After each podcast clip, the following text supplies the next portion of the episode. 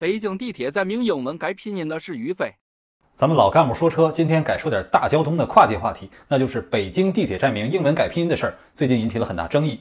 今儿个呢，咱们理性的分析一下，先说说改哪儿了。最典型的就是地铁站门口大牌子上的 station 改为了汉语拼音的站，还有呢，就是一些公共设施有关站名的拼法，比如三号航站楼原来是国际通行的 Terminal Three，北京南站是北京 South Railway Station。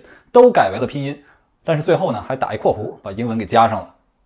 公交、地铁站名、路牌这些都属于公共服务设施，是给出行人提供方便的，所以原则上应该是准确和实用。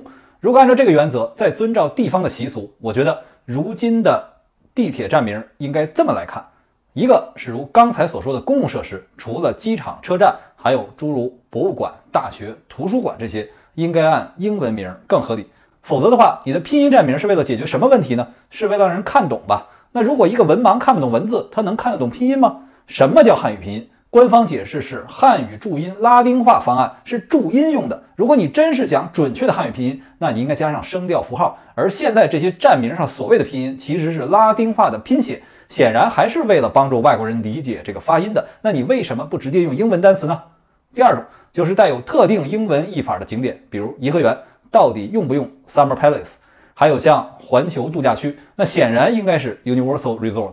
对于外国游客来说，英文是更明晰的表达。第三种就是方位词，这里面包含了两种情况：一种是确指方位，比如望京西；一种是约定俗成的名称。最典型的站就是北海北，一个是北海作为一个地点，一个是北海北侧，那应该是北海 North 更为合理。第四种。就是一些看似可以翻译的地方，比如国贸，要不要叫 World Trade Center？我觉得用汉语拼音也可以，因为这个简称已经约定俗成的成为一片区域的象征，而不是特指某一栋楼。第五种就是涉及到道路、桥梁这些，比如说北京的道路指示牌上，对于路、桥仍然用 road、bridge，和地铁是不一样的。那这个呢，我觉得要看实际情况，然后统一一个说法。比如说长春桥和花园桥，到底用拼音还是用 bridge？比如说农大南路要不要全用英文？这个是可以统一标准的。如果你用了拼音也无所谓。所以改不改拼音要根据实际情况分析哪些可以改，哪些应该在全市的公共标志上统一标准。包括说 station 和站就是典型的形式主义，这个词根本可以不要的。所以现在就出现了北京南站站这种情况。其实呢，我们的地名站名也可以有自己的习俗传承，比如沙滩儿。它的标准叫法就是儿化音的沙滩儿，你不能读成沙滩，你也不能翻译成 beach。